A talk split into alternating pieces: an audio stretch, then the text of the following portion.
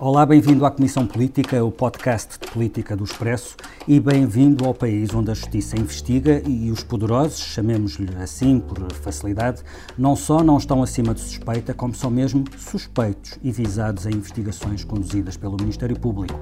Por estes dias, o noticiário sobre casos judiciais tem sido abundante, envolvendo dois juízes desembargadores, dois antigos governantes, um atual ministro, um ex-ministro, o presidente do maior clube de futebol do país, um ex-vice-presidente de Angola e um antigo procurador da República por suspeitas de diversa ordem, em casos vários, que estão em momentos diferentes da investigação ou da acusação.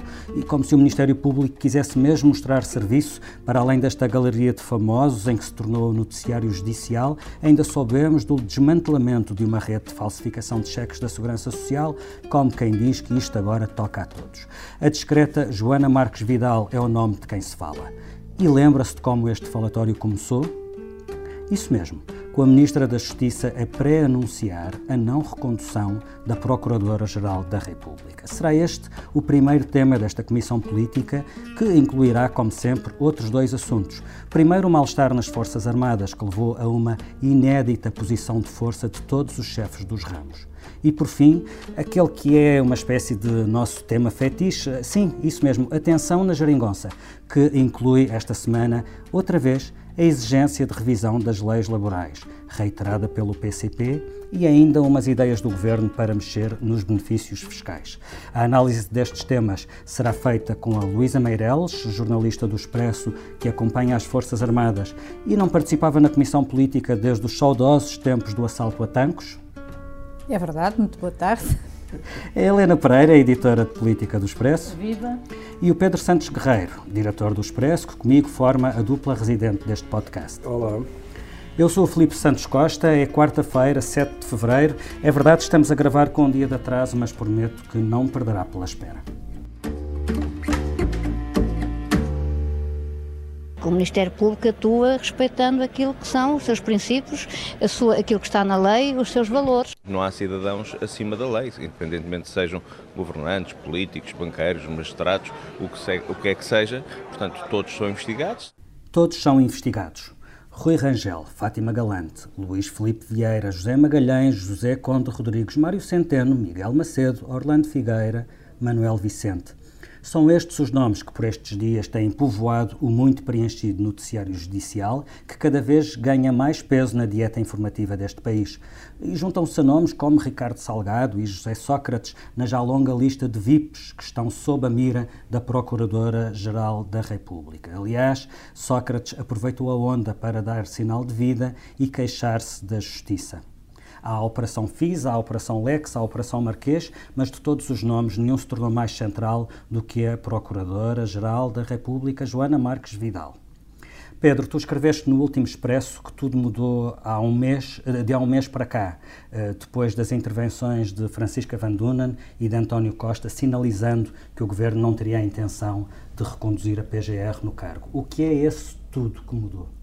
A Procuradora-Geral era, além de não ser assunto de notícia, não era muito comentada, um, até pela sua própria descrição e reserva, um, mas quando era, era sempre muito elogiada e, portanto, era sempre, a imagem pública era muito favorável e muito positiva em relação à sua atuação.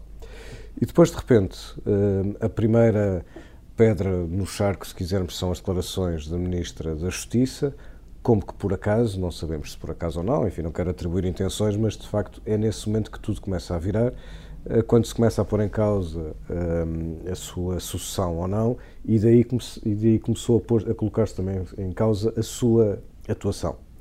Uh, e nestes casos todos que acabaste de citar, são, são muitos casos e, e, e estão todos a ter desenvolvimentos, uma espécie de eclosão mediática ao mesmo tempo, um, de repente começa-se a criticar a justiça e criticando a justiça começa-se a criticar a procuradora, sobretudo por causa de uns casos, que é o mais benigno de todos, na minha opinião, é pouco, para mim é pouco mais do que uma bagatela jurídica, como falámos aqui há uma semana, eh, que é o caso Centeno, mas isso serviu de pretexto para que o PS, eh, e não foi fontes em off, foram pessoas identificadas, eh, com Carlos César e outros, começassem a criticar a Procuradora. A questionar as motivações, a questionar até motivações, as orientações um, do Ministério Público. A lançar a suspeita de que poderia haver uma agenda política Exatamente. na atuação do Ministério Público. E eu, um, o meu entendimento sobre isto é que se está a criar uma, uma onda de contestação à Procuradora para legitimar a sua não substituição dentro de alguns meses, coisa que até há um mês uh, antes das declarações da Ministra da Justiça, nem sequer estava em causa a atuação do Ministério Público, que se dizia que este Procurador enfrentou os poderosos.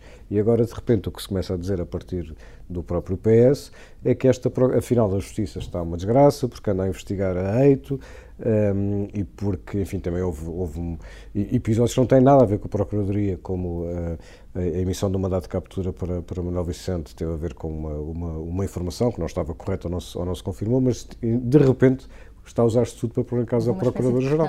A culpa é da Joana Marques Vidal passou a ser uma espécie de mantra. Uh, é... Nós já vimos este filme noutros casos. É a criação, é, é, é a formação da opinião pública, uh, tendente a um determinado resultado. Este resultado está anunciado e é a não substituição da Procurador-Geral da República, que até há um mês, unanimemente, era considerada como estando a fazer um trabalho muito bom, muito corajoso, não apenas pela liberdade que concede aos seus procuradores de investigação e, portanto, pela proteção também que lhes dá a essa, a essa independência, mas porque efetivamente foi a procuradora que enfrentou as pessoas que tu acabaste de nomear, entre outras. Uh, o caso do, do, da investigação aos bilhetes que o Ministro da Justiça pediu ao Benfica para poder ir à bola, ehm, como dizias, é o caso mais, mais fugaz e de certeza o menos importante de todos, ehm, mas foi aquele que que permitiu uh, uh, uh, alavancar uma série de críticas em relação à atuação de, de, do Ministério Público.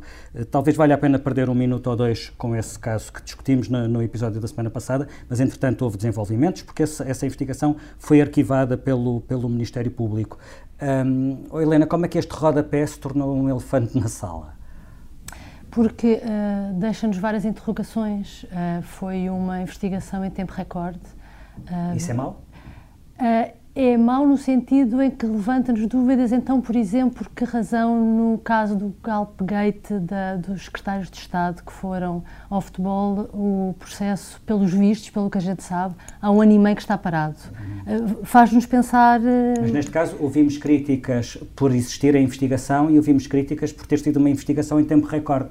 É possível fazer ambas em simultâneo? É, porque tu podes ver também de outra maneira para Mário Centeno até foi bom, quer dizer, no instante aquilo resolveu-se. Uhum. E, portanto, acabou, acabou, a conversa, acabou a suspeita. Pois, poderia colocar-se a questão, será que era melhor para Mário Centeno ter ficado a fritar em lume brando não, sem ele, nunca se averiguar era, a, a, a validade era, dessa acusação? Para ele não era, mas acho que para a atuação do Ministério Público, eh, a mim levanta muitas dúvidas sobre quais as prioridades que o Ministério Público tem. Talvez esse seja um bom ponto, Luísa, é que se vigora o princípio da legalidade e não o princípio da oportunidade neste caso, perante a, a, informação que havia, o Ministério Público podia fazer outra coisa que não investigar, uh, ainda para mais estando em causa alguém com a notoriedade pública do Ministro das, das Finanças? Uh, não sei, sim, não. Eu, por acaso, não concordo nada que a questão do Centeno sim, seja uma bagatela não é jurídica. Uma são duas e contrariam-se. Exatamente, mas é que eu não concordo que o caso do Centeno seja uma bagatela. Acho que é mesmo bastante importante. Eu, na semana passada fiquei aqui isolado. Ok, mas, mas eu não sabia. Sim, sim, uh, mas acontece que eu não, acho não mesmo... ouviste o episódio da semana passada, Luísa Meireles. Perdão. Bom. Sim, ouvi isso, Perdão. perdão, não ouvi, não ouvi, perdão. Uh, mas ainda por cima não estava cá. Mas, uh, mas uh, é porque, na verdade, aparentemente, de um ponto de vista legal, era claro que uma coisa não tinha a ver com a outra. E, portanto, uh, e ainda por cima mais uma me espanta... coisa e a outra, o pedido de bilhetes quando, e a, e a isenção, do IMI. Portanto, aquilo, como o próprio Ministério Público diz, é apenas uma conjunção temporal. E depois, uh, o que mais me espantou ainda por cima é que, que isto é no âmbito da própria, uh, do DIAP, cuja direção pertence a Maria José Morgado. Uhum. A Maria José Morgado, uh, num programa que na segunda-feira deu na televisão, que foi muitíssimo interessante, foi o Prós e Contras, falou até na questão da comunicação social, aliás estava lá o Eduardo Damas e, e expôs muito bem, estavam lá outros, e, e ela disse uma coisa sobre esta história da comunicação social e do Ministério Público.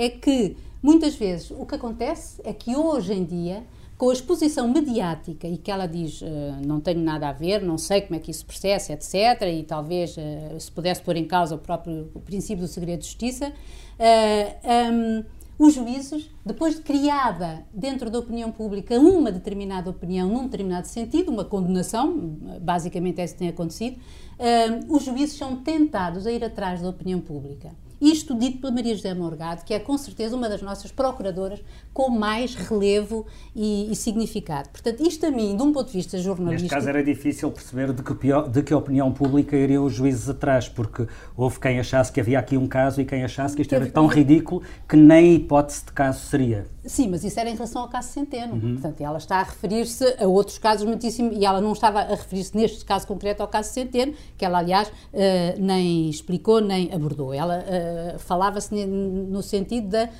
ou da, da, da promiscuidade, se quiser, e eu ponho isto entre aspas, um, eh, entre comunicação social e as fugas e as fugas. O que é que tu achas da... que esse é o ponto relevante quando se analisa o caso Centeno? Não, para mim o ponto relevante do, do, caso Centeno é que do ponto de vista legal aquilo tinha muito pouco para onde se pegasse. Hum. Esse para mim é o que é o caso relevante, porque para além de que a informação que vem em primeira mão é que, além de mais, foi investigado o próprio, o próprio, o próprio ministro, o próprio gabinete, e não foi. Portanto, a informação já vem um pouco estranha. Em todo caso, e acho o que, estava, ponto de vista estava a ser investigado eram, duas eh, eram três crimes diferentes, uh, tráfico de influência ou a corrupção, se houvesse uma ligação entre o pedido dos bilhetes e a isenção de IMI, isso era uma coisa. No caso apenas do, do, pedido dos bilhetes, havia a possibilidade de ser o crime de recebimento indevido de vantagem. Sim, e sobre isso, a investigação, a investigação chegou à conclusão que os dois convites representam uma vantagem patrimonial que ultrapassa o limite de 150 euros que está previsto no Código de Conduta do Governo, mas que, porém, se, é, era tido como atendível por questões de segurança. São duas questões diferentes. Sim, mas mesmo essa é contestável de um ponto de vista jurídico, mas não vou agora meter por aí porque não sei como é que se atribui um valor patrimonial a uma coisa que não tem, que não tem valor patrimonial. Mas pronto, mas eu não vou por aí. Uh, portanto, eu acho que de um ponto de vista. Mas a minha pergunta é o que é que devia ter feito, feito de forma diferente? De Centeno, exatamente por ser a figura que quem é, obviamente que não se pode deixar de, por um lado, se é, se é uh, uh, objeto ou alvo de uma denúncia, uh, com o um mínimo de fundamento legal, isso tem que ser visto. Agora, uhum. quando partes da questão de que não tens um fundamento legal, porque não existe do ponto de vista legal ali, e depois, por outro lado, vês os danos reputacionais para o próprio país, porque o Mário Centeno não é uma pessoa qualquer. Mas essa é uma boa e questão. Eu acho que isto é grave em termos do país. Oh, Luísa, mas essa, é essa, é uma boa, essa é uma boa questão. Deve o Ministro das Finanças estar acima da lei não. para não prejudicar a imagem externa do país? Não eu acho que ele não pode estar acima da lei. Agora, o que ele, tu não podes estar é a interrogá-lo, ou interrogá-lo, não, não, não foi causa disso, não foi nada caso Nem disso. Nem sequer o gabinete dele não, foi alvo de busca. Exatamente, como primeiro veio e veio, veio, foi informado. Mas isso é eu acho é que ele tem que falsa. ser, ele tem que ser investigado se houver fundamento legal para isso. Mas sabe se há fundamento legal antes da investigação? Eles próprios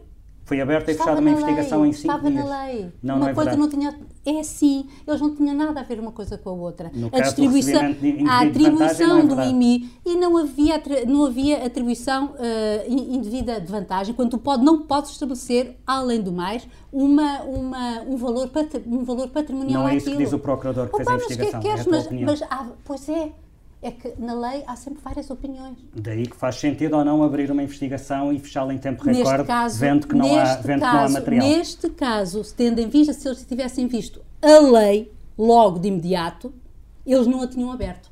Aí é isso que eu acho. Agora, independentemente, e acho que isto. Mas isso teve o, efeitos, não é? A questão também é essa. Os efeitos que teve do ponto de vista da degradação da imagem da, da, da, Procuradora, que era aquilo que estávamos a hum, falar. Mas é que eu, eu... acho que não tem, porque eu acho francamente. Sim, sim, ah, então, sim. mas o PS. Uh, é, é precisamente nisso que pega. Esta foi a melhor alavanca para o PS fazer o ataque à Procuradora-Geral da República. Eu acho que esta Procuradora, que tem, que tem cumprido, com aliás bastante descrição, todo o seu mandato, uh, acho que um, em relação a isto tem havido uma campanha que é alheia, tanto de um lado como do outro. E eu acho, sinceramente, eh, que não houve em uh, a história que começou aqui há, há um mês, não é? Quando a já, Francisca Vanduna, não é? Sim. Ou mais do que isso, já não sei. Um, ehm, acho que aquilo começa por um, francamente, acho que foi um deslize, mas pronto, isso é uma opinião minha. Um deslize que foi imediatamente corroborado pelo Primeiro-Ministro? Que foi, que não, eu acho que é, uma, é um, um, deslize no sentido de que uh, ela é um deslize no sentido em que ela dá uma opinião em que ela uma opinião daquilo que pensa e daquilo que pensa o Ministério Público. Aliás, veio logo a seguir a corroborar a sua própria afirmação. Mas é, é Portanto, depois, isto no do- PS e no Governo, é que Sim, o mas isso são coisas diferentes. Portanto, fazer a o ministra- mandato. a ministra da Justiça fez uma que ela- coisa- que ela é uma magistrada. Sim, e, mas portanto, neste momento é ministra, mas neste- magistrada. não, neste momento é a ministra da Justiça. A ministra Não. da Justiça deu uma opinião que não é função não, é dela no sempre- momento em que não era suposto falar Uh, sobre Filipe, isto. podes sempre fazer todas as leituras e interpretações, como tudo, é esse o papel. Agora, o que eu estou a fazer na minha interpretação, é o que eu estou a dizer é que entendo que ela, como falou como magistrada, e se puder, e ela não é, ela é uma independente do PS, se tu quiseres, não sei, mas seja Sim, é a como ministra for, deste governo. é a ministra deste governo, portanto, independentemente dessa de, de qualquer qualidade política ou Se partidária. fosse um deslize, o assim. primeiro-ministro vi- viria imediatamente dar Aí, força não, à tese não. que ela apresentou. Eu acho que o, eu acho que o primeiro-ministro aí cobre a, a, a af- a afirmação que ela faz. Por solidariedade ou porque politicamente lhe dá Não jeito? sei, não sei, se tens que lhe perguntar, isso não sei, não faço, não, eu, mas eu de sobre isso Mas não para faço um, mandato, intenções, para um não mandato faço, de uma isso não PGR, de como tu dizias, de foi maneira tão, nenhuma. mas para um mandato de uma PGR, como tu dizias, foi tão discreto e, por outro lado, até agora razoavelmente elogiado, hum, qual foi o erro que Joana Marques Vidal eh, cometeu para estar no centro deste furacão? Foi eventualmente mexer no vespeiro das relações com Angola? Eu acho que ela não cometeu erro nenhum, porque ela mesmo em relação às relações com o Angola, ela não mexeu em coisa nenhuma, repara. Mas alguma Quem coisa mexe, terá feito os para, procuradores, para nove meses antes dessa questão existir, O eh, Público, ser o pré-anunciado o Ministério seu afastamento. O Ministério Público existe de per si e não tem que pedir licença à Procuradora Isso é importante para dizer, agir. não- é estás a verdade. ver? Não tem. Muita gente É acha para- que é a Procuradora que manda não, Ela não, não é? tem nada a ver com isso. Aquilo decorre por si. Portanto, é a própria Justiça, são os próprios eh, procuradores, é o Ministério Público em si. Estás a ver? Quando aquilo, quando, como as coisas acontecem sob, o, sob, eh, no âmbito do CIAP ou do DIAP, ou seja o que for, aquilo eh, é ali, que a autorização é dada ali. Portanto, não é ela que tem que dizer, ela não, é porque aquilo não, é uma, é- aquilo não é uma hierarquia de sim ou não. Ao contrário de outros países, onde efetivamente o governo hierarquicamente eh, tem esse poder para fazer avançar ou travar, em Portugal não tem, não tem, porque foi uma opção política que, o, que, a- bom, porque, que, que Portugal tomou desde, desde o tempo do Almeida Santos, que foi ele quem assim decidiu. Bom, E como vemos, este seria tema suficiente para todo este podcast, mas temos mais temas em agenda. Vamos às fardas. Aliás, o que fizemos em relação às Forças Armadas foi, eh, de alguma maneira, eh, acantoná-las, eh, pô-las num gueto. Em vez de termos utilizado as suas capacidades para integrarem as potencialidades nacionais e serem geridas de maneira integrada, não.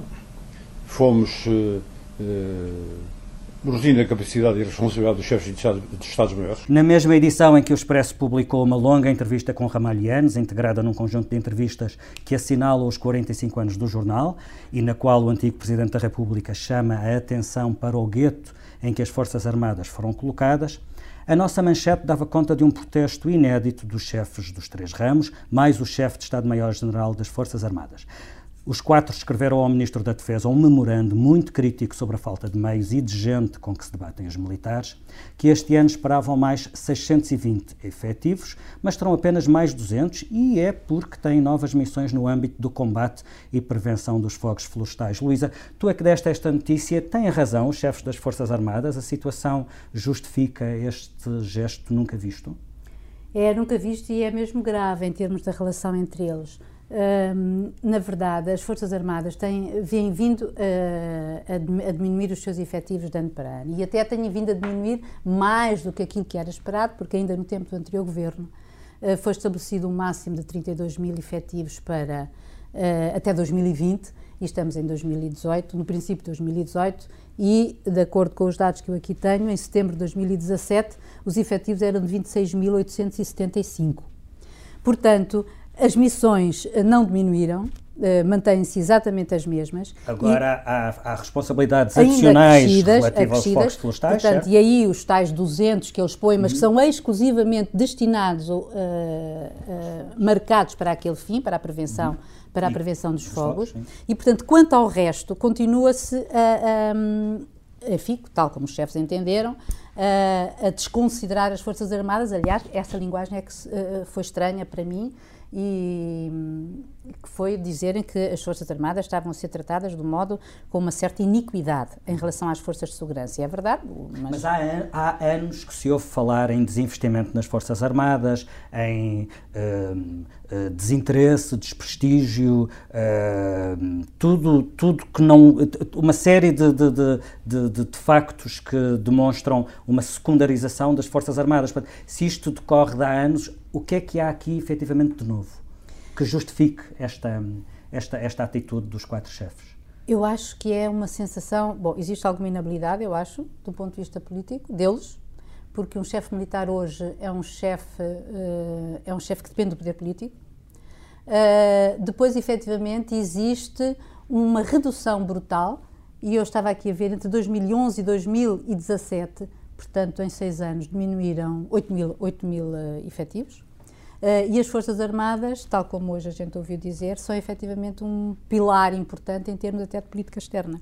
E, e além disso, ainda se pensa que elas poderão começar a desempenhar, uh, ou uh, deverão desempenhar mais cargos, como aliás o próprio, mais cargos, não mais tarefas, como aliás o próprio General Yanes nessa entrevista refere, para eh, para ajudar o país, para não ser ali um conjunto de capacidades e competências que o país tem que estão mortos e que só, e que só, e que só agem quando haja situações muito graves. Uh, e é isso que, no fundo, o Ianes diz. Portanto, o que é novo aqui é isto, de, de, de haver uma certa. Uh, os chefes dão voz a uma situação que está a atingir o seu limite.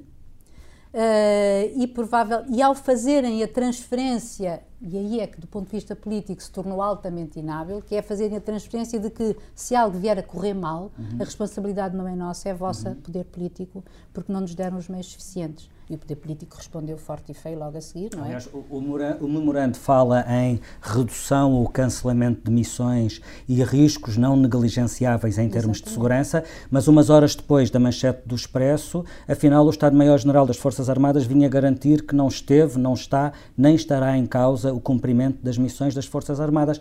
Então em que é que ficamos? Porque é isso que não me sai da cabeça, vejo. Estás a antecipar temas, mas força. é, é, é, é de facto, é então, essa. É grave ou não é grave? É essa extraordinária. é preciso perceber a excepcionalidade deste, deste documento. Isto não é um sindicato, não é? não é uma comissão de trabalhadores ou uma representação de uma classe da função pública que está a dizer nós precisamos de mais efetivos. Isso é uma coisa relativamente banal, vulgar.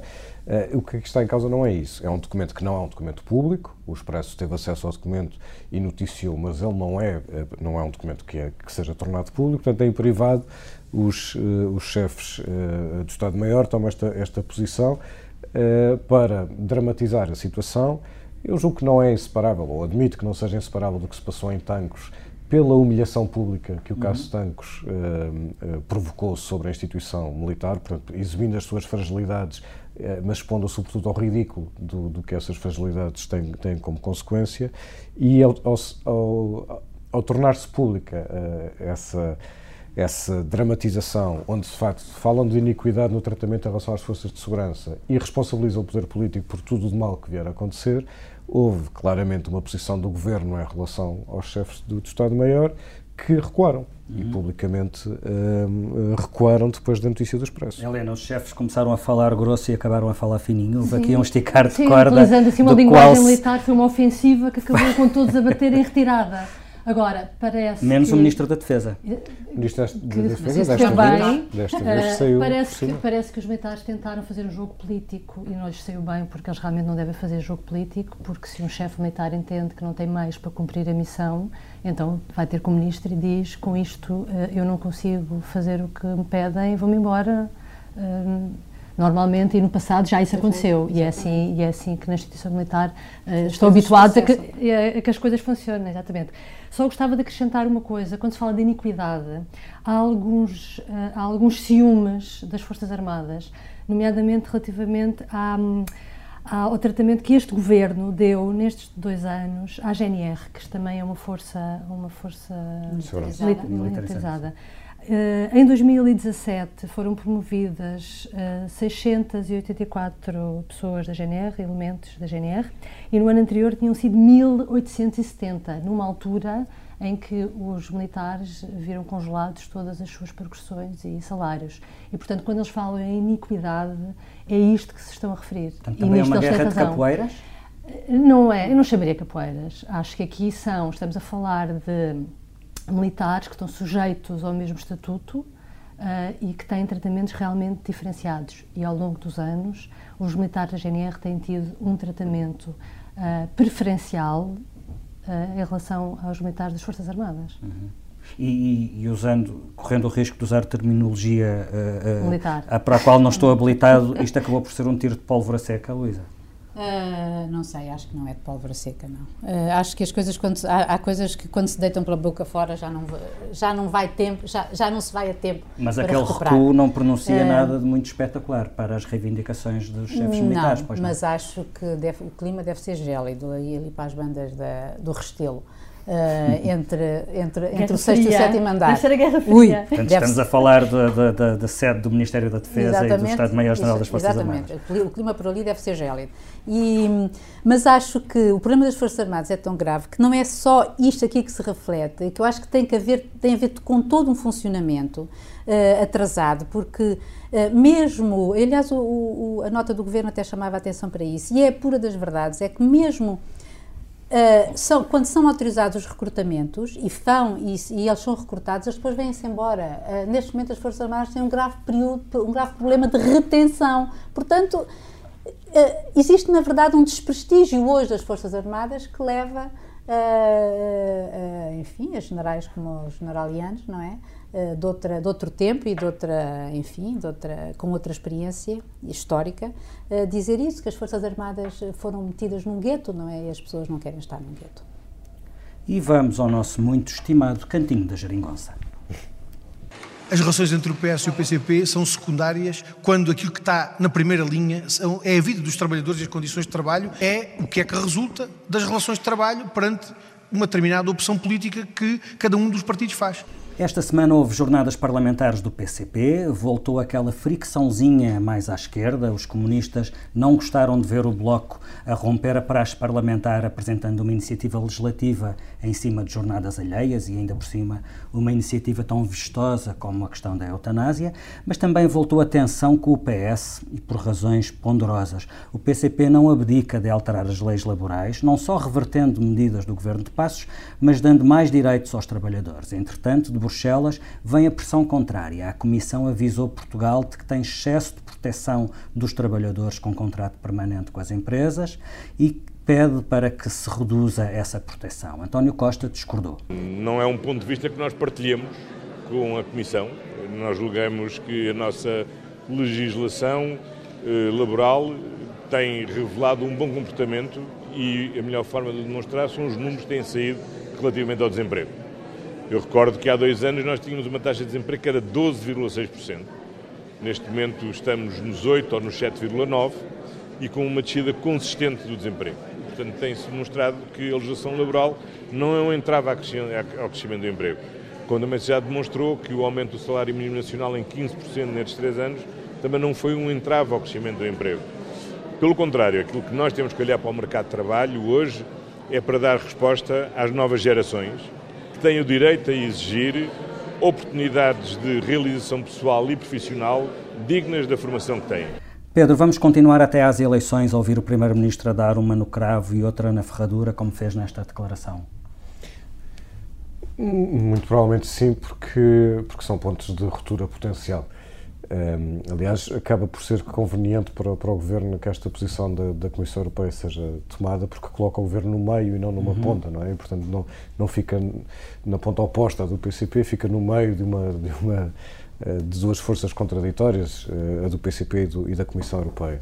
Porque aquilo que, que, o Bloco e o PCP querem, aliás, nesta entrevista, o PCP faz questão, ou melhor, João Oliveira faz questão de dizer que o, que o Bloco é que veio atrás, até da expressão veio atrás, o que mostra aquela tensão dentro da geringonça entre os próprios partidos que o apoiam. Não há uma tensão, é, mas várias tensões exato, dentro exato, da geringonça. É uma hipertensão. é, e, e, mostra que, e, enfim, e, e este, esse, esse, detalhe, que no fundo é a reversão das medidas da Troika, é, é que não está é, elencado nos acordos de esquerda, é, nos acordos feitos entre o governo e os partidos de esquerda, é, mas como já aqui tínhamos falado, era um, era um, é um assunto que, era um assunto que iria saltar ao, ao longo deste ano, eh, ganhando por eminência na, na, eh, no palco negocial, até por esvaziamento daquilo enfim, do que é o acordo que está praticamente todo, todo cumprido e o, e o PCP e o Bloco, mas sobretudo o PCP, quer encontrar fontes, pontos de, de, de conflito e, de, e, de, e, portanto, de diferenciação em relação ao, ao Governo. Uh, Costa não vai mudar nada, já deixou isso claro, e portanto vai fazer esta gestão até às eleições, Uh, e é nesse sentido que esta posição da Comissão Europeia até, até lhe convém, porque uhum. colocam, colocam no meio da ponte e não no, na ponta oposta Mas, do PCP. Se não houver acordo sobre as leis laborais, pode haver, por exemplo, um acordo sobre fiscalidade que possa ser interessante para dar esse alguma ponto, o esquerda. O Governo parece sim. assinar com essa possibilidade. O Secretário de Estado dos Assuntos Fiscais veio esta e semana não, não falar de estudar todos os benefícios fiscais atribuídos nos vários impostos e dessa forma não talvez abrir caminho para é, o, o uma negociação interessante à esquerda. Sim, o secretário de Estado dos Assuntos Fiscais é que lança o assunto, portanto, isto foi o Governo que quis colocar o assunto na agenda, ele não é específico, eh, apenas fala de uma revisão de todo o sistema de, de benefícios fiscais, dizendo que a, eh, que a despesa eh, com benefícios fiscais é demasiado elevada, o que subentende que, quer, que querem reduzi-la, mas dizendo também que essa alteração tem que ter neutralidade fiscal, o que subentende que, não, que ela não terá impacto na carga fiscal.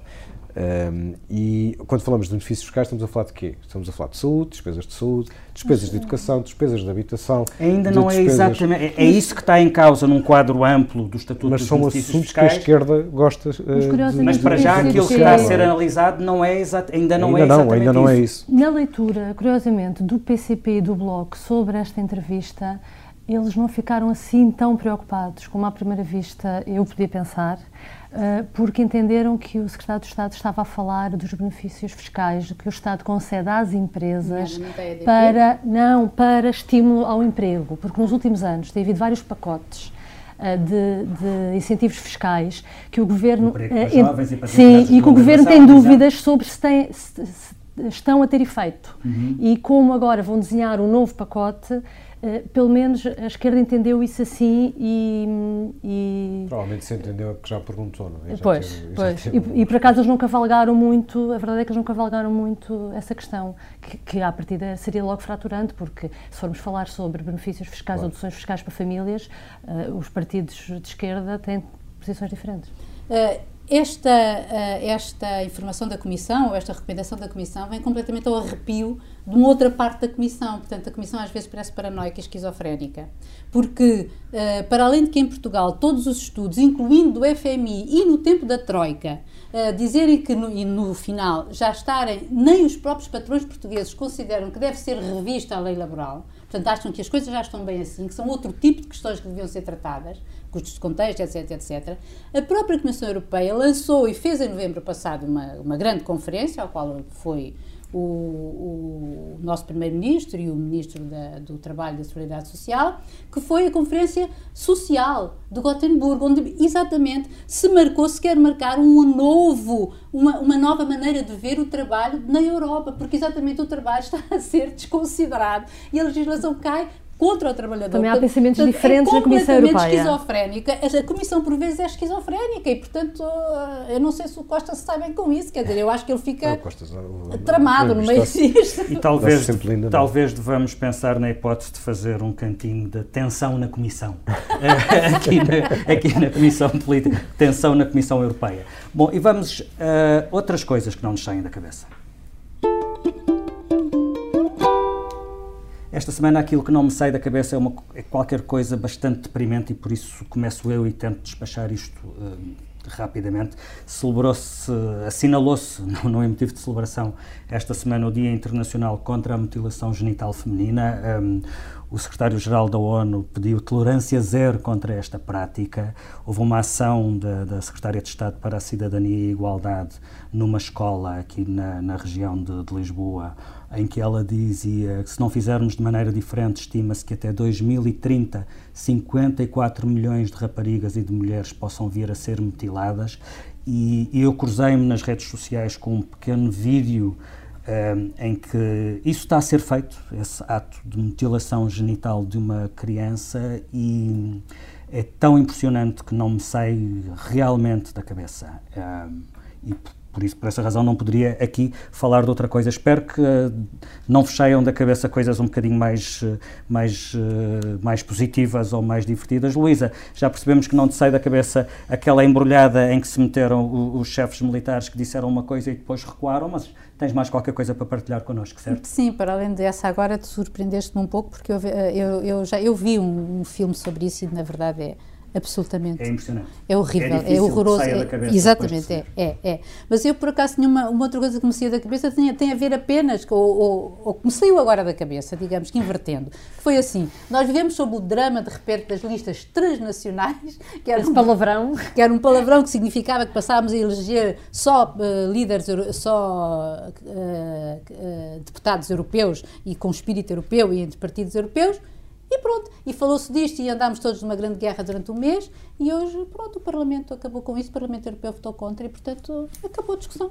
Até mais um. Uma vitória de Paulo Rangel.